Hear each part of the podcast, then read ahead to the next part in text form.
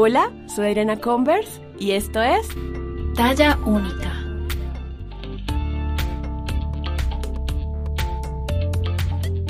Bienvenidas y bienvenidos a un nuevo episodio de Talla Única. Mi nombre es Adriana Converse, más conocida en redes como Fat Pandora, y me alegra estarles acompañando en lo que se encuentren haciendo en estos momentos. El tema de hoy me emociona, soy fan declarada. Tenía pendiente grabar este episodio ya hace mucho tiempo, pero quería que saliera en un mes como este, que es el mes que todos dedicamos a hablar y a generar conversaciones sobre la comunidad LGBTIQ que no debería ser solo este mes y debería ser todos los días. Pero bueno, hoy tengo un invitado que es un gran amigo mío, que admiro profundamente y que creo que es la persona idónea para hablarnos y explicarnos sobre el drag. ¿Qué es este arte? ¿Dónde surgió? ¿Cuáles son sus orígenes? ¿Cómo es en Colombia? ¿Y cuál fue su camino personal que lo llevó a este mundo del drag? Bueno, pero ustedes saben que a mí no me gusta dar muchos detalles, así que sin más preámbulos, mi entrevista con Jano Von Scorpio. Ya me encuentro con mi invitado de hoy, al que me emociona mucho tener aquí, que es mi amigo Jano. Les cuento que nosotros hablamos de hacer este episodio ya desde el año pasado, pero dije, no, vamos a dejarlo para cuando sea el mes del Pride, que estamos hablando de tantos temas y generando conversaciones alrededor del Pride. Así que, hola Jano, qué rico tenerte hoy aquí en Talla Única. Eh, hola, Adri. Qué rico estar acá. Así sea en la distancia. Ay, sí, ya. Como todo por ahora. Ya llevamos mucho tiempo sin vernos. Yo te siento igual muy cerquita porque sigo todas tus redes y todo lo que haces, pero sí me hace falta ese abracito, Nos seguimos. Ese abracito en Medellín, ir a comer rico y hablar un poco de la vida como, como en el pasado. Sí, el parchecito. bueno, voy a presentarte a nuestra audiencia para que te conozcan un poquito más. Bueno, Jano se llama Esteban Velázquez, tiene 29 años, es diseñador visual, docente de maquillaje, DJ y hace drag desde junio del 2016. Me encanta esa fecha tan exacta. Como... 16 de junio. Así es, ah, súper exacto el día de nacimiento. O sea, y en el mes de Pride también. Ajá, casualidades no tan casuales. Y como pueden notar, Jano es de Medellín. Dice en su perfil, me considero realmente un artista que prueba cualquier medio para expresarse y bueno, yo debo decir que estoy de acuerdo, es un artista en todo el sentido de la palabra, es un artista con el maquillaje, con la música, con el track, con todo lo que hace y bueno, gracias de nuevo por estar aquí, mija. Ah, no, gracias a, vos por la invitación, muy, muy rico. bueno, comencemos por el principio y es, Cuéntanos, bueno, yo soy fan, pero para todas las personas que, digamos, no estén muy empapadas del tema, ¿qué es el drag? Bueno, yo creo que lo primero que hay que entender con el drag es que el drag, digamos, no, no obedece o no tiene nada que ver con tu identidad de género o con tus preferencias sexuales. El drag es un ejercicio por encima de todas las cosas es un traje que yo me quito, que yo me pongo. Algunas personas estamos muy dedicadas a ello, otras personas no tanto. Pero siempre es eso, siempre es un ejercicio y es algo pues que está abierto a, todo el mundo. Yo creo que inicialmente el drag se, veía solamente como un hombre vistiéndose de mujer y pues realmente como rastrear el inicio del drag eh, hay como muchas teorías de, desde la época de Shakespeare y que el, cuento de que se llame drag es porque las faldas se arrastraban por el suelo, entonces pues como de dragging skirts y cosas así, pero realmente pues como, como tratar de rastrear ese qué es el drag es, es complicado porque realmente la performatividad de género, que es lo que realmente se hace con el drag, es un performance de género, pues es una parte como de la naturaleza humana. Desde niños nosotros podemos jugar con los vestidos de la mamá o la ropa del papá, y pues eso ha sucedido toda la vida y hay un montón de culturas, digamos, en que hay unos tránsitos temporales en los que personas eh, transitan, sea por el, por el show, por el espectáculo, por todo eso, transitan un rato al otro género o digamos que juegan pues como papeles asociados al otro género. Entonces yo creo que, que drag realmente se trata de eso, de, de yo hacer una, un performance con el género y ya no obedece solamente a un hombre eh, vistiéndose de mujer. Digamos que en mi caso, por ejemplo, obedece más a un hombre que coge elementos de su visión, pues de, su propia identidad como hombre, y coge elementos de una mujer, de una mujer muy particular, y pues crea un personaje que no es ni hombre ni mujer, como es en el caso mío, yo me considero como una especie de androide, como las fembod, como las Stepford White, pues que son esas mujeres perfectas que no gestualizan y que están ahí como unos maniquís de plástico. Ese, por ejemplo, es, es mi drag y, y por eso el drag pues como que ofrece tantas posibilidades. Realmente es uno crearse un personaje y el personaje está siempre como como montado sobre la idea que es un personaje que parte de esa deconstrucción del género.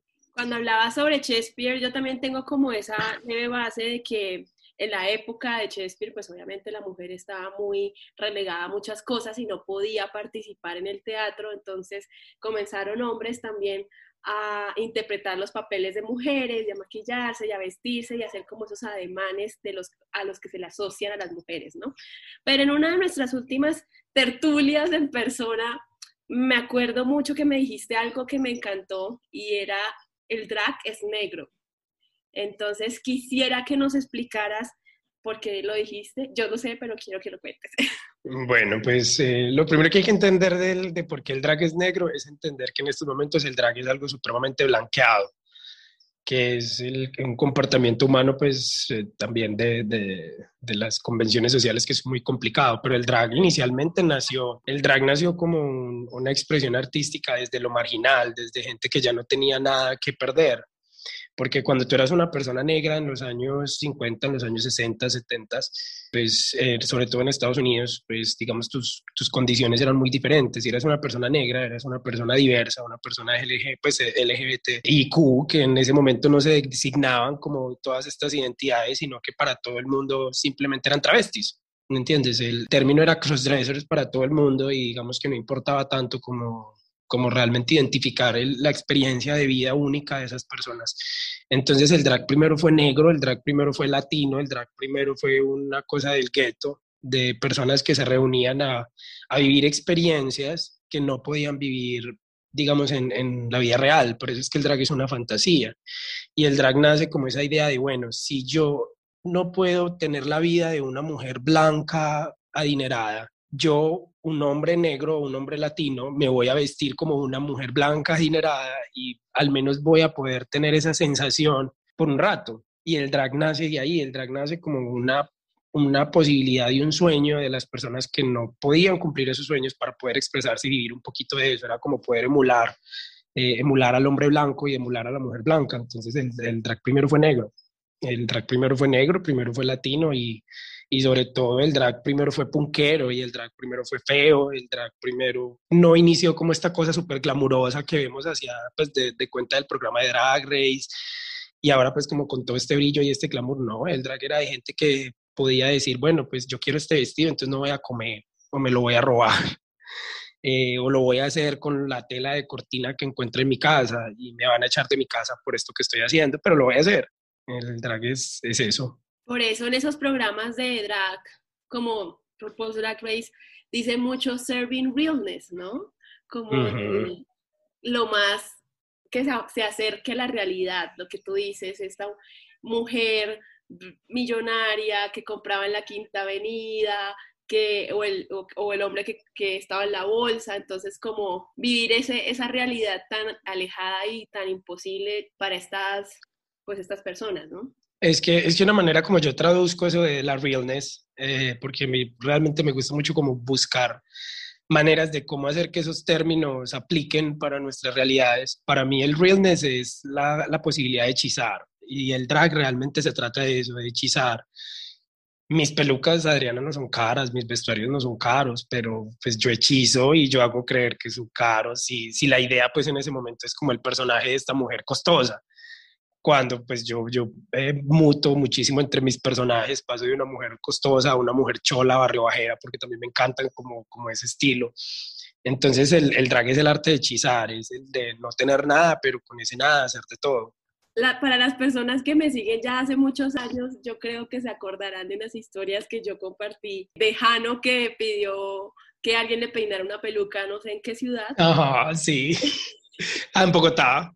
¿Y qué serás? ¿Por dónde fue que te lo enviaron? ¿Por 470? Caliope, Caliope me, me peinó una peluca. Eh, Caliope es una, una pelada súper tesa trabajando con pelucas. Me envió la peluca por 472, es que se llama Creo que la sí. empresa.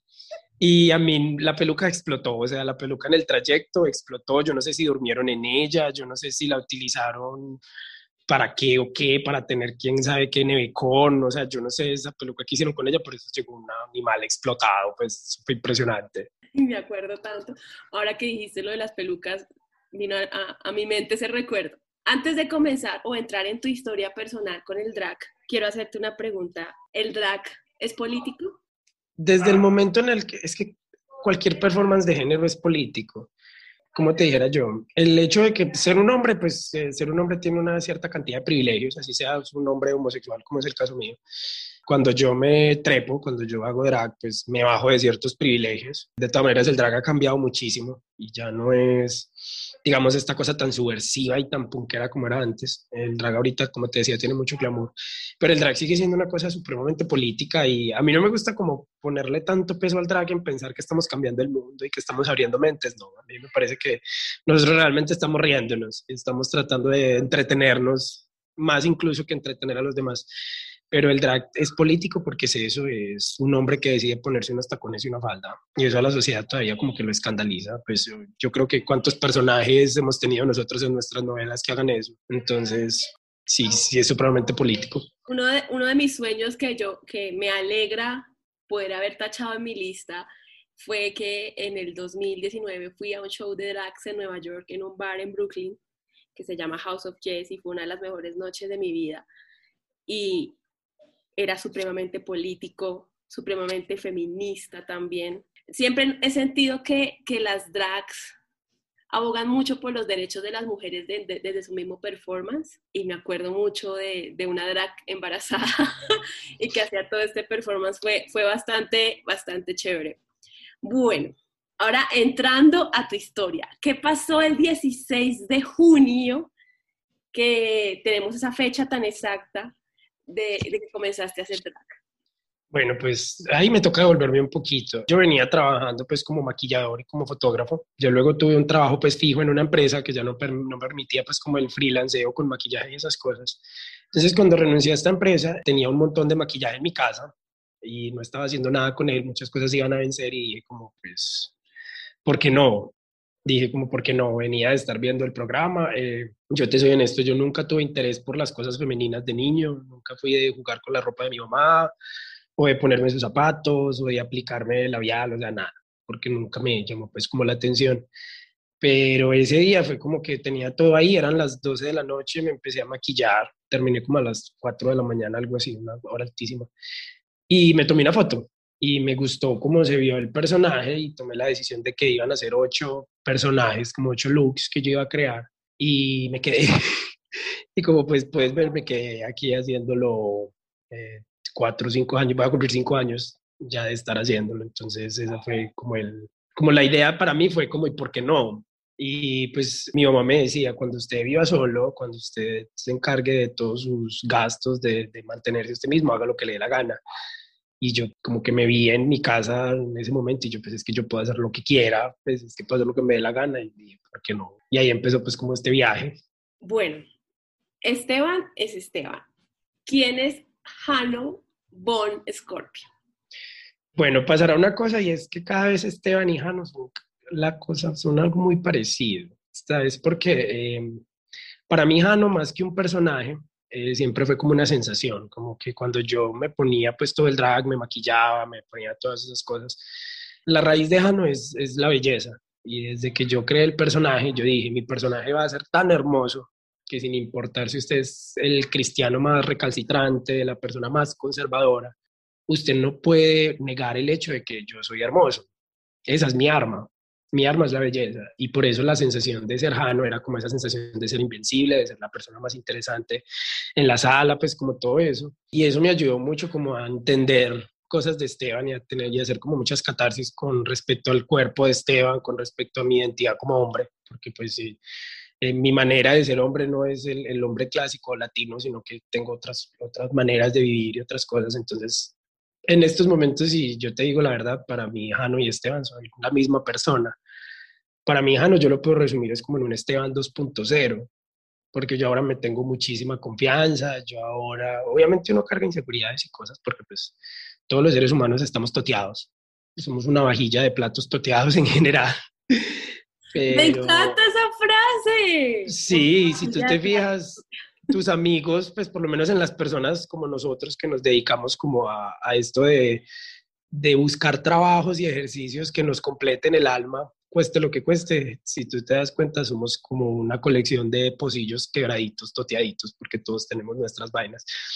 Entonces, para mí, Jano y Esteban ya son lo mismo, porque yo pude llevar todas esas sensaciones a, a mi vida como hombre. Y eso ha sido un proceso supremamente bonito que me sigue encantando cuando estoy trepada porque cambio el porte. Eh, justo este viernes estaba tocando en un bar y una chica se me acercó y me dice, no puedo con tu postura, no puedo con el porte que tienes.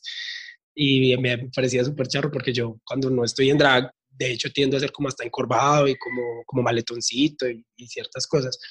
Entonces, para mí ha sido más un cuento de traer todas esas sensaciones a, a Esteban y, y qué es Jano y qué es un Esteban. Yo me siento eso, la persona más interesante del mundo.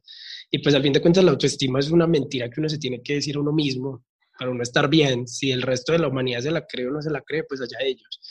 Pero por lo menos yo me acuesto a dormir tranquilo sintiéndome que soy la persona más interesante del mundo. Me encanta. Algo que me encanta de, de Jano, de, de verte trepada, es bueno, hay muchas drags que tienen como sus signature looks y que se ven como que siempre iguales, como que ya descubrieron que eso es lo que le gusta a la gente.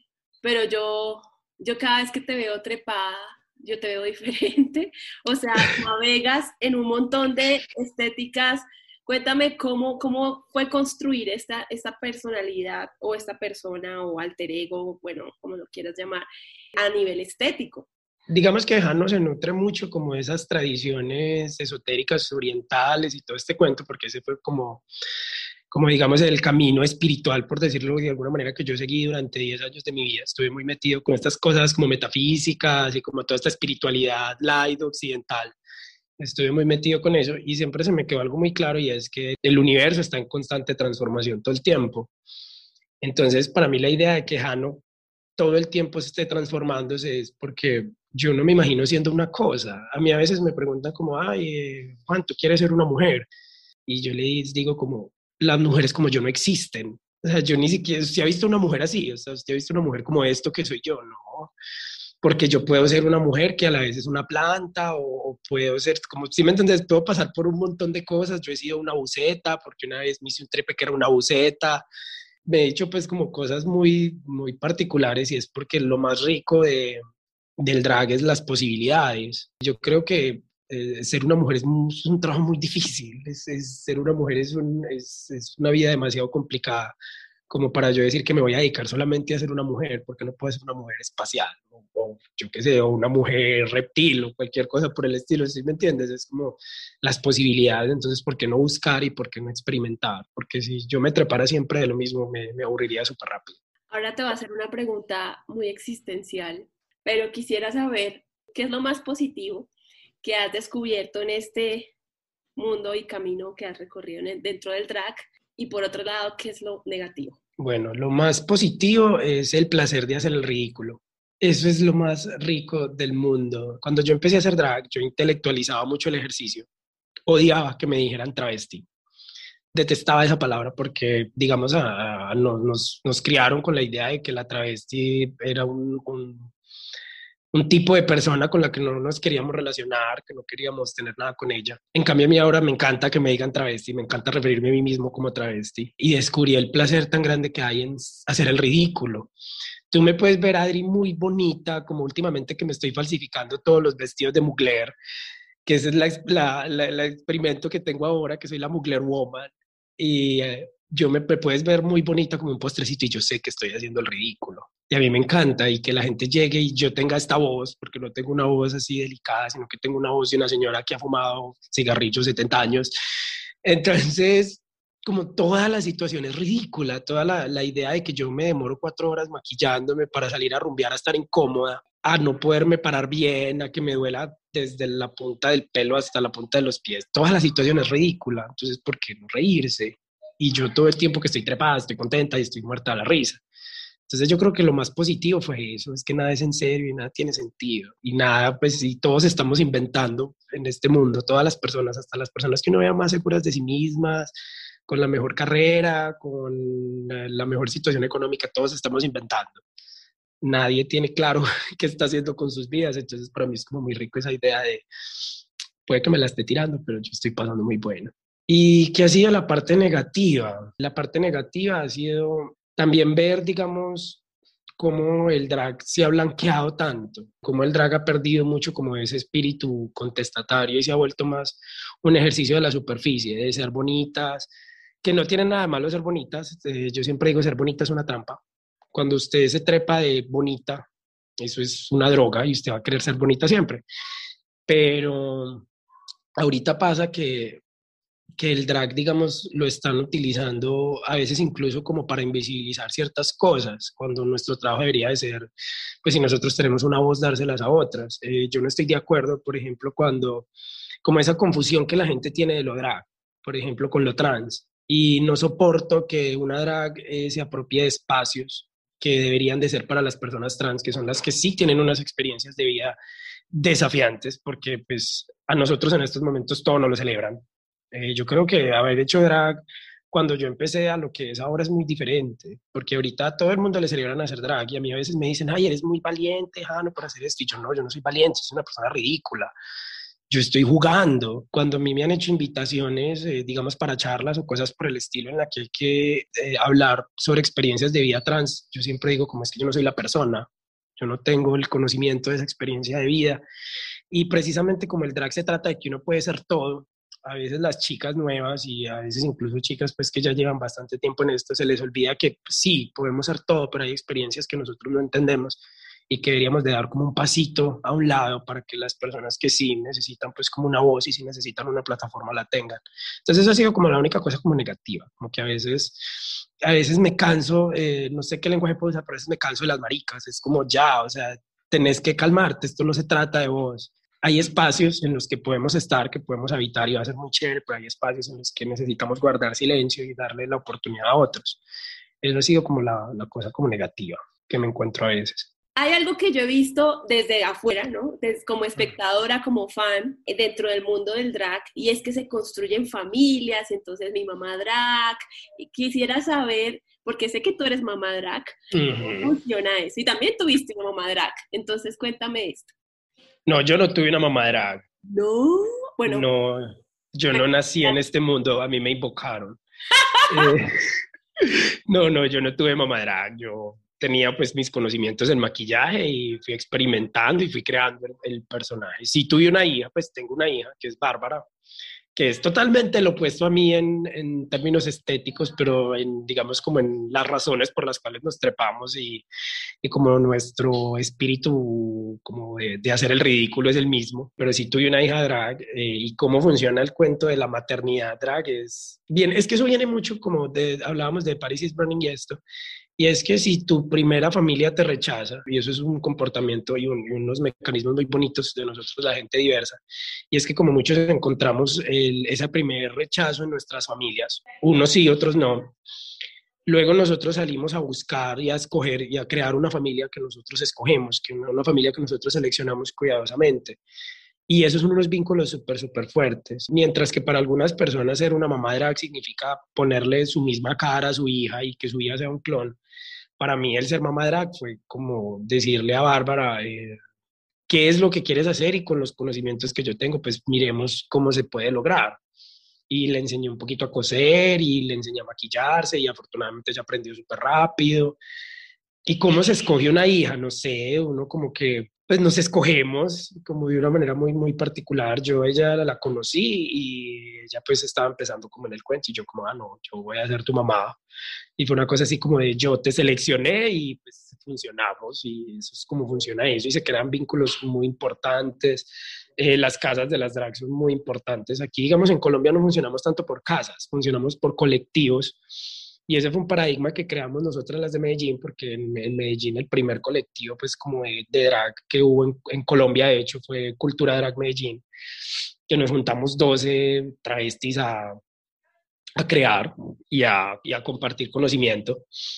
Y digamos, de ahí empezaron a crecer otros colectivos como son las chicas de Cali, que ahorita son súper fuertes, que ese movimiento era Cali, eh, hay unas que son el Aquelarre, pues hay como varios colectivos. Aquí en Colombia funciona más por colectivos y son esas familias de, de, de maricas que nos juntamos a crear juntas y a ver qué nos podíamos inventar, porque una marica sola puede tener miedo, pero, pero maricas juntas son fuertes y, y es una sensación muy rica porque para que la homofobia y, la transfobia y todas estas cosas funcionen, eso funciona como un rayo láser. Vos lo vas y lo dirigís a una persona y vos necesitas el apoyo de otro montón de gente para poder actuar de esa manera. Te doy un ejemplo, si yo salgo solo en drag, puede que a mí la gente en la calle me grite cosas, pero si yo salgo con mis amigas, nadie se va a meter con nosotros porque es una imagen muy aterradora ver 12 travestis juntas y más cuando una de ellas mide 2 metros 10, cuando somos unas mujeres muy aterradoras, entonces nadie se mete con nosotros. Y las personas que son transfobas, que son homófobas, son personas que para poder atacar a otros, ellos necesitan el apoyo, necesitan como también su grupito de gente para poder ser desagradables, pero solos no son capaces. Entonces, por eso aquí ha sido muy bonito que formáramos esos colectivos, porque es que esa potencia se da es en estar juntas, porque es lo que dicen, o sea, a las maricas nos cuidamos entre nosotras mismas, a mí me cuidan mis amigas. Antes de, de preguntar por tu experiencia en este colectivo, explícanos un poquito a las personas que, como te digo, no están muy, muy metidas en esto, que son las casas y, y las galas, como balls, ¿cómo le dirían en español? No sé. Los balls son como los bailes, por decirlo de alguna manera. Pues, ¿qué pasa? Aquí en Colombia, digamos que el ballroom apenas lo estamos empezando como a, a trabajar y a moverse y se está moviendo por, por ejemplo, por las Tupamaras, que son un grupo de chicas y, y que son bogueras de Bogotá las tepamaras, las yeguasas, las cobras, pues que son casas de personas que hacen drag, pues algunas hacen drag, otras no, otras tienen como unas expresiones de género mucho más queer, mucho más deconstruidas, todas boguean. Y las casas es eso, es, nos agrupamos unas personas que tenemos en común y hay unas cosas que son, eh, digamos, como unos valores que son claros de nuestras casas. Eh, por ejemplo, en el caso de las de Cultura Drag Medellín, ¿cuál es el, como el valor más importante de nosotras? Es que nosotras por un trepe vamos al límite. O sea, si el trepe va a ser dinosaurio, nosotros vamos a ser el dinosaurio. Cueste lo que cueste. Y lo hacemos nosotras mismas porque no pedimos ayuda y porque nosotras todas sabemos coser o sabemos peinar o sabemos lo que sea. Mientras que otras casas tienen el que somos muy bonitas o que somos las que bailan, ¿sí me entiendes? digamos, cada casa tiene como una identidad, o cada, cada, colectivo, por decirlo de alguna forma. Entonces las casas son eso, son como esa primera, son como la unidad de, de apoyo de las personas pues que hacemos como estos ejercicios. Y lo del ballroom, eh, el ballroom es un, una expresión de, de Estados Unidos, eh, los, los balls nacieron en Nueva York en los años, a finales de los 60 los bolsos empezaron como, como reinados, como reinados en las que hombres eh, se trepaban pues de mujeres, obviamente había hombres con experiencias de vidas trans, pero en ese momento no se designaban de esa manera.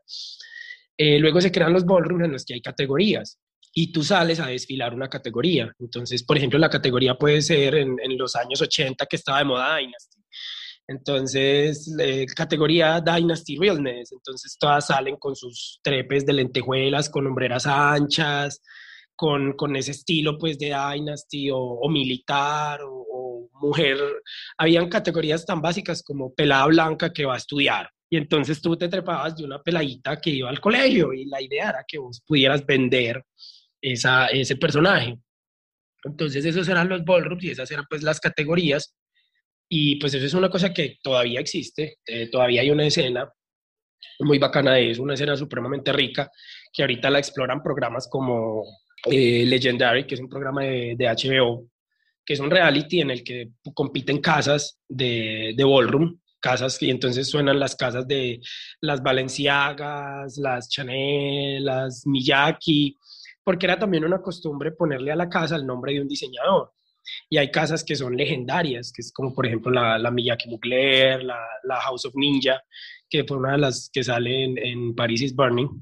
Entonces hay una digamos, como un, un, universo cultural muy rico alrededor del ballroom y estamos empezando a tener un poquito de eso acá en Colombia. Bueno, nosotros estábamos hablando de Paris is Burning antes de comenzar la grabación. para las personas que, que están interesadas y que no, la, no conocen mucho sobre el tema, Paris is Burning es, una, es un documental, ¿no? Como de un grupo de drags que también creo que hay chicas trans dentro de este grupo, si no estoy mal, que hablan un poquito en el, en el, Nueva York, si no estoy mal, de los 90, creo que ya es un poquito más Sí, pues el, el, documental lo empezaron a grabar como en 1985, 86 y estrenó en 1991 si mal no recuerdo, o sea, fue un proceso de grabación largo, incluso hubo pues personajes del, del, del documental que ya estaban muertos cuando el, el documental estrenó por la, por la, la crisis del, del, VIH y el SIDA que, que, vi, que, se vivió pues en el mundo en, en esa época.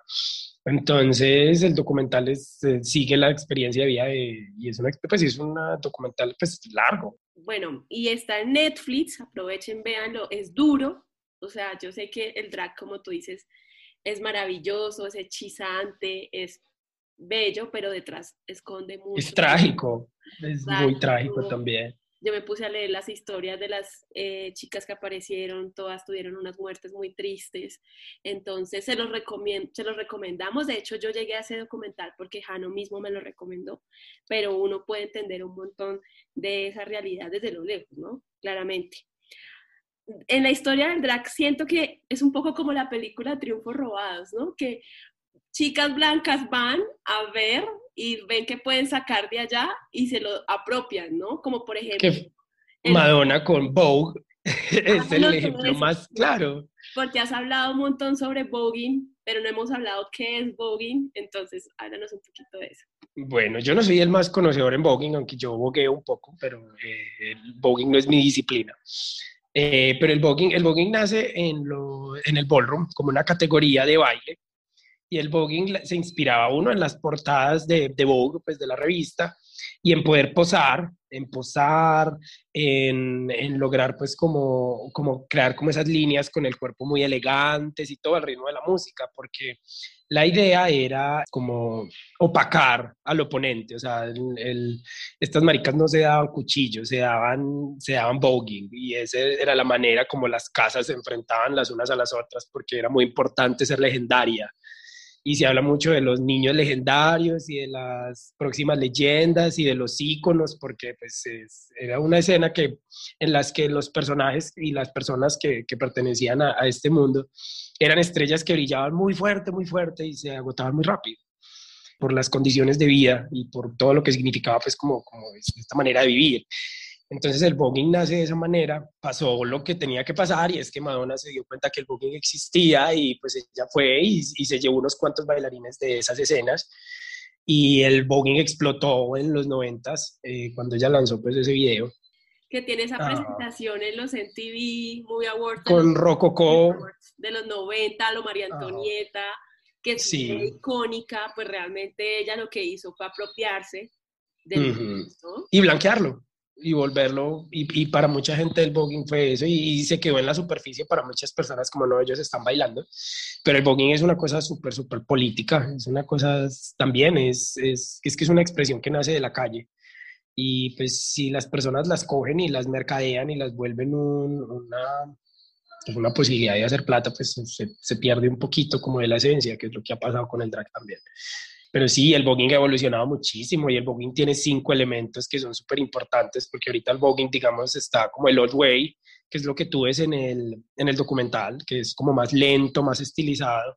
Y está el new wave, que tiene los estilos, por ejemplo, el fembogue, que es un estilo de voguing que fue muy influenciado por las chicas trans, porque una cosa muy importante que es el centro, digamos, de todas estas experiencias, de, eh, de todas estas expresiones de género, como es el drag, como es el voguing, son las chicas trans. O sea, lo trans es el centro de todo, es, eh, lo trans son ellas las que, digamos, como las pioneras dentro de esta misma escena en hacer las cosas y, y, por eso ha habido pues como mucha controversia cuando la gente quiere excluir lo trans de lo drag cuando es, que lo, lo, drag nace incluso de lo trans, porque como lo drag es una exploración, eh, muchas mujeres trans empezaron y se dieron cuenta de que, de que querían y de cómo querían expresarse fue a través del drag.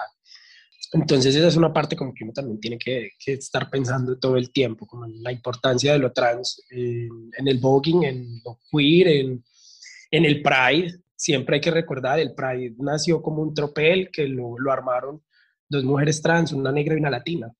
Sí, trabajadoras sexuales además. De hecho, ahora que dices que hay controversia porque hay gente que quiere borrar el trans de lo drag, me acuerdo que a RuPaul se metió en varios problemas porque él se le criticaba mucho que no aceptaba mujeres trans en su reality porque básicamente decía que, que ya tenían como que ya eran mujeres y que ya no, no era lo mismo, ¿no? Pero eh, finalmente le tocó ceder, obviamente, y ahora hay varias chicas, me acuerdo de Peppermint, que es trans, Carmen Carrera en su momento no era trans cuando estuvo en el programa, luego hizo la transición, pero bueno. Que te iba a decir algo muy teso de, de por qué es como tan importante aclarar estas cosas y por qué es tan importante como, como hablar al respecto. Y es que para la sociedad en común, en general, entiende lo trans como un hombre disfrazado. Y una de las cosas que hay que entender es que las mujeres trans no son hombres disfrazados. Entonces, cuando RuPaul dice cosas como, ah, es que una mujer trans que haga drag ya la tiene fácil, está volviendo lo trans en un disfraz nuevamente. Y, y, es otra vez como volver a enredar el cuento y volver a enredar precisamente todos los avances que dan con el programa, que el programa se ha servido mucho como para al menos poner en tema de conversación estos, estos, estas expresiones, pero vuelve y se enreda la cosa. Entonces, por eso siempre es como muy importante como eh, eh, hacer esa diferenciación. Otro, otra de las cosas que se, que se han robado de, del mundo drag es, por ejemplo, las Kardashians, que dicen que las Kardashians son las creadoras del contouring y de, mm. todo esto del maquillaje. Y no, señores ni señoras, esto salió de las drags. Si yo doy clases, yo, yo, yo soy docente de maquillaje yo doy una clase entera de historia del maquillaje y yo les digo, los contornos, el baking, las iluminaciones, todas estas cosas, nada, esto, es, esto lo inventaron las drags y llegaron maquilladores como Kevin Aquana a cogerlo, cambiarle el nombre, maquillar a las famosas y luego las Kardashian dijeron somos las reinas de los contornos, pero, pero es que eso no lo inventamos travestis, es que las mujeres no necesitan modificar su, la manera como la luz y la sombra les pegan la cara, eso necesitamos los hombres para podernos ver mujeres. Entonces es muy teso porque del drag se apropian muchas cosas. Ahorita no sé si te fijas como las artistas, eh, las cantantes, ellas tenían unas maneras de vestirse, pero en estos momentos las cantantes son travestis.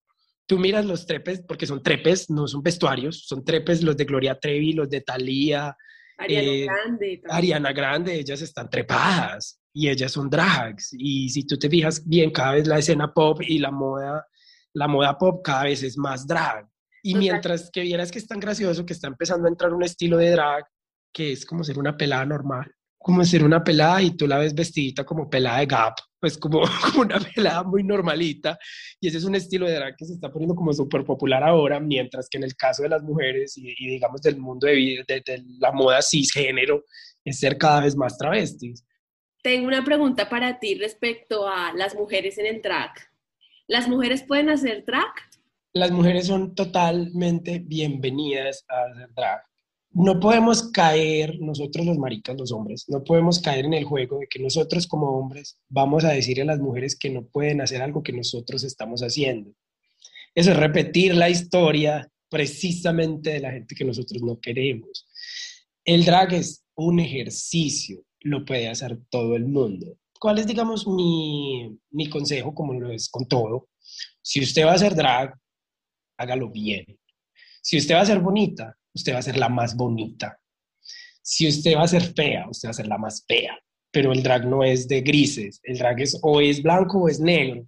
Y si tú como mujer vas a hacer drag, pues a mí personalmente no me va a llamar la atención verte con un maquillajecito normalito, ¿no? Yo te quiero ver trepada, porque es que si vas a jugar al juego, a este juego lo vamos a jugar bien, porque las capacidades para hacerlo bien las tienes.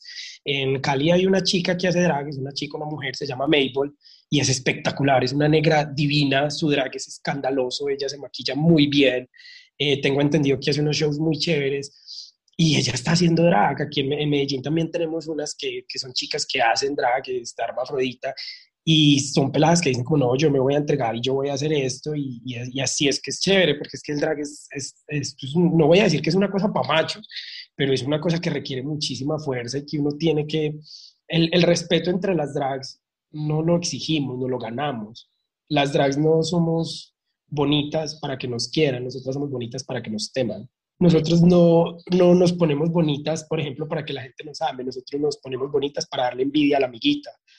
Y, pero es, es, es, un cuento muy sano, porque esa es la idea y es, una competencia muy chévere entre nosotras. Y es, es, que yo tengo que ser la más bonita hoy, o yo tengo que ser la que tenga el trepe más atacado. Entonces, si una mujer quiere hacer drag, que se meta a jugar de la misma manera, que nos deje callados a todos los hombres, en especial a los hombres que se atreven a decir es que una mujer no puede. También hay mujeres que hacen drag king. De hecho, las personas que son seguidoras de este podcast, yo te, tengo dos amigas que hacen drag king, Plaqueta y Andonela, que son feministas y son mexicanas y lo hacen como una manera de activismo, ¿no? Como para, para de alguna manera representar todos estos señoros y machitos. Entonces ellas tienen sus personajes, el de Plaqueta se llama el Poison y el de Andonela es el Gasper, entonces el Poison es este machito súper que la monta aliado, pero a la vez es, es totalmente lo contrario.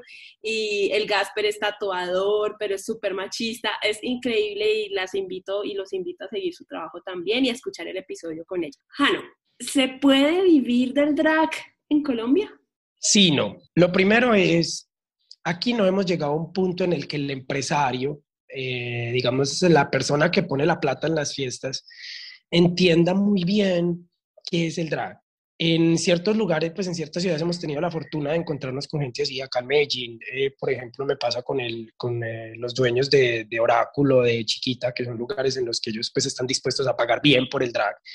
En Cali también pasa con las chicas de un bar que se llama Regia. Pero en general, para, para el, el sector de la vida nocturna, el drag sigue siendo una cosa como muy de un medio disfrazadito y, y no importa la drag que voy a contratar, yo solo quiero tener una travesti ahí haciendo estorbo y no piensan como en, bueno, es que eh, quiero escoger a esta o a la otra o a la otra porque no les interesa saber esa parte. Entonces empecemos por ahí. Entonces digamos que eso hace como muy difícil como poder crear, como, como estandarizar, digamos, una tarifa entre las drags, porque para el, para el empresario llega un punto que es como, ah, tengo 100 mil, y pues para muchas drags esos 100 mil no es nada, entonces toca aceptar los 100 mil. ¿Sí me entiendes? Cuando esto requiere un montón de trabajo, de, horas de maquillaje, no ha de faltar el que se meta en un tropel en la casa por estarse trepando. Entonces está, digamos, el riesgo moral de hacer drag. Y entonces, yo que te dijera, del drag como tal por sí solo no se puede vivir. ¿De qué se puede vivir? De hacer cosas interesantes con el drag y, digamos, en cierta manera, como utilizar el drag. Me toca usar como una palabra en inglés y es como eh, weaponizing que es cuando el dragón lo vuelve un arma para meterse a ciertas cosas, como lo hice yo con la música, con el techno. Eh, yo soy buen DJ, no porque haga drag, pero si yo no hubiera hecho drag, no me hubieran parado bolas tan fácil. Me hubiera tocado dar un poquito más de vueltas para que me pudieran ver. Entonces, el drag yo lo utilicé como un arma para eso. El drag lo utilicé como un arma en redes sociales para poder, pues, digamos, sacarle una plata a esto. Gracias al drag soy profesor de maquillaje porque primero conocieron mi trabajo como maquillador drag y luego vieron que sí hacer otras cosas y pues me dieron las clases. Entonces, si tú eres capaz de con el drag vender el resto de talentos que tienes, puedes vivir del drag, pero el drag por sí solo no te va a dar, no te va a dar para vivir porque no estamos en ese momento. Yo creo que de pronto para las generaciones que siguen, si seguimos, si seguimos aquí jugando a hacer drag, si no dejamos que, que porque el programa de RuPaul's Drag Race se puede acabar, pasa mucho que aquí hay muchas personas acá en Colombia que son fanáticas del programa, pero no son fanáticas del drag. Si tú les preguntas, dime el nombre de cinco peladas de tu ciudad que hagan drag y no saben. Entonces eso es lo que hace como muy difícil, eh, la cultura de las propinas, eh, son como muchas cosas, pero pues a nosotras que somos, sobre todo en, mi caso, en el caso mío, que somos disque las viejas ya, porque según la gente yo ya, yo ya soy una de las escuchas, el trabajo de nosotros ha sido como educar, entonces yo creo que si seguimos educando y si seguimos eh, perfilando esto como una profesión y como una posibilidad de vida, pues hasta de pronto sí se pueda vivir del drag. Pero no creo que me toque a mí, la verdad, que nos toque a las que estamos ahorita eh, jodiendo con esto. Como el precio de ser pioneras. Sí. Tengo una pregunta que nunca te he hecho, pero que he notado y he notado en los realities y he notado un poco también en lo que he visto. ¿Hay gordofobia en el drag? Hay gordofobia en toda parte, Adri. Pero en el drag, claro que la hay. Pues es que, Adri, a ver, te cuento. Por ejemplo, ¿cuál es mi proceso con el drag? Tú sabes que yo utilizo un corsé que me desbarata. Tú sabes como el tipo de cuerpo que a mí me gusta inventarme. Pero antes de poder inventarme ese cuerpo, yo era gordito, yo era un poquito más gordito y pues yo no era una persona gorda, o sea, yo era un un poquito gordito, cachetoncito. Y el chiste en general entre las otras era que yo era la era gorda. Y hay gordofobia, claro que la hay, es que, pues, es que el punto es que no hay nada más gordofóbico, Adri, que vos tener que hacerte la ropa porque no, no viene de tu talla. Pues eso ya es, ya es una experiencia de vida que te la pone más complicada entonces en el drag pasa lo mismo, en el drag pasa que están los chistes de gorda, igual también el drag se trata mucho como de reírse de todo lo que se pueda reír y a veces se, se, se desdibujan como muchos límites de que es correcto hacer chiste y que no, pero que hay gordofobia en el drag, claro que la hay. Y he visto también, por ejemplo, en RuPaul's Drag Race, Nunca ha habido una ganadora gorda y han habido grandes participantes como la actriz Royal, que es una de mis favoritas, está también en Eureka y en fin, hay varias. Y nunca ha habido esa ganadora gorda pese a que han habido unas muy buenas.